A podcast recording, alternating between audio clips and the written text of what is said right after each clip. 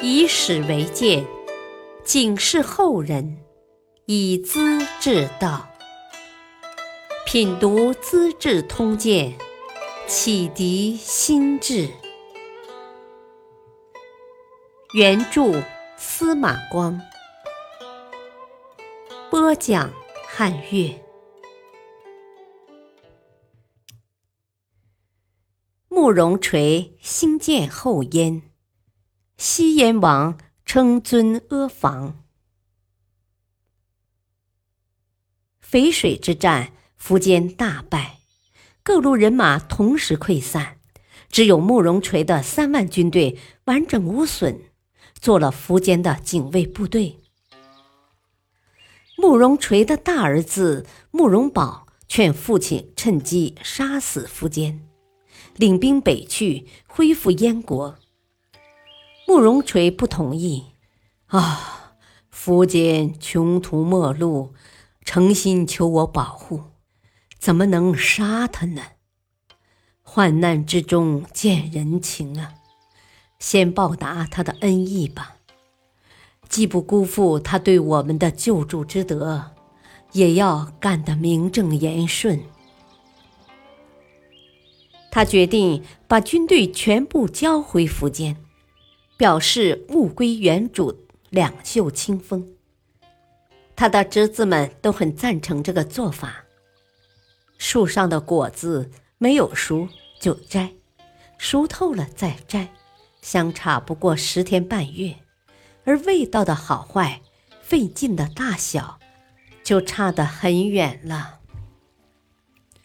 慕容垂也深以为然。大军退到洛阳附近，慕容垂向苻坚请求说：“啊，北方的市民百姓听说王室失利，情绪不安定，我想去为陛下做些安抚工作，顺路也看看祖宗的坟墓。”苻坚当时便答应了。臣子们提醒他：“慕容垂智勇双全，难道只想做冠军将军吗？饲养猎鹰，不让它吃饱，才跟着主人转。如果听到大风呼啸，它就会跃跃欲试，想冲上天空的。现在应该把它套得死死的，怎能让它自由呢？”苻坚自然也想到了这一点。慕容垂就是一只猎鹰，但是人要讲信义。他觉得，既然答应他走，就不能反悔。如果我要亡国，也是天命。人的计谋哪能挽回？何况走了一个慕容垂，不一定就亡国呢。于是。随手交给他三千人马，让他北上邺城。秦国的尚书权益暗中派出刺客，躲在河桥南边的一座空仓里，专等慕容垂过河。老练的慕容垂考虑得很周密，不走河桥，而是扎了一个木牌，从两马台渡河北去。同时派点兵程同穿上自己的衣服，骑着自己的宝马，带着仆役赶到河桥。刺客冲出来，程同早有提防，一场混战之后也逃脱了。慕容垂在北方的威信很高，很快集合起几万人马，打败了秦国的伏丕，建立燕国。不过，他不愿当皇帝，想把做了俘虏的前燕王慕容伟救出来。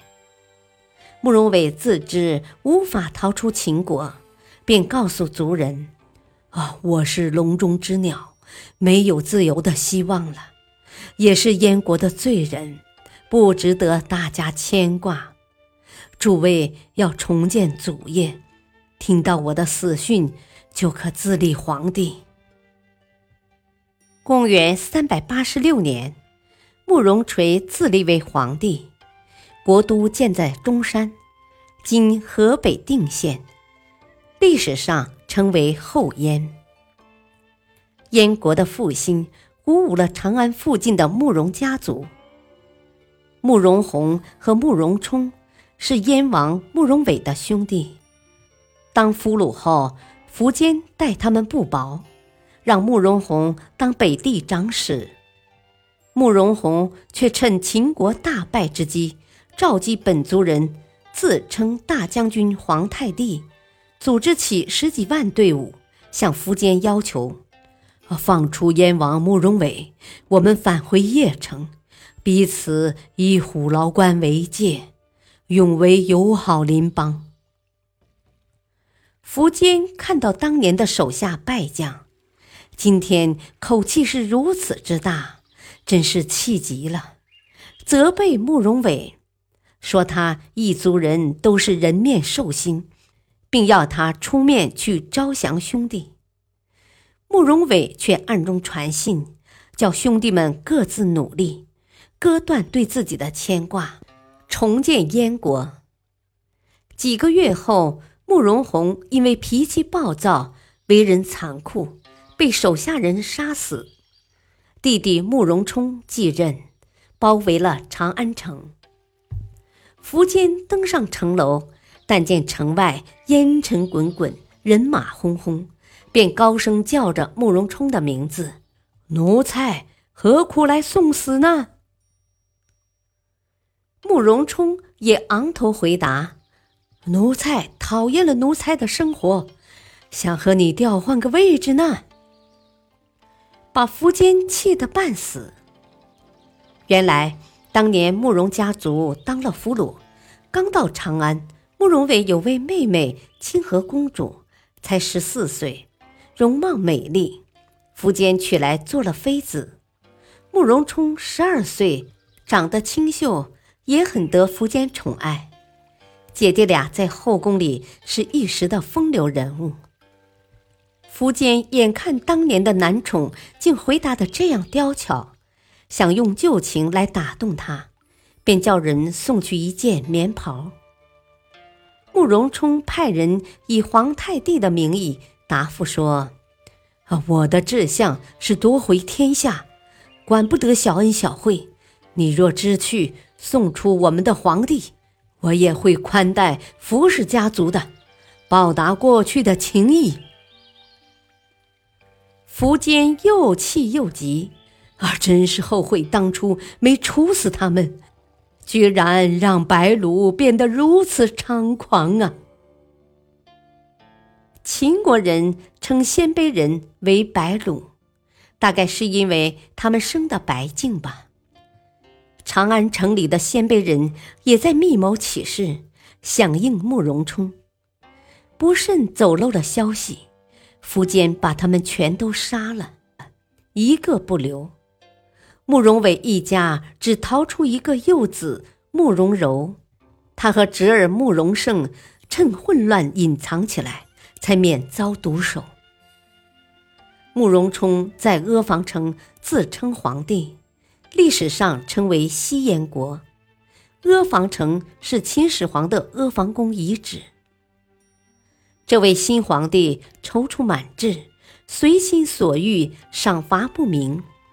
刚满十三岁的慕容盛对小叔慕容柔说：“当一名十人长，才能也要超过九个人。”我看叔父的才能没有超过平常人，上台三天就骄傲自满，哪有好结果呢？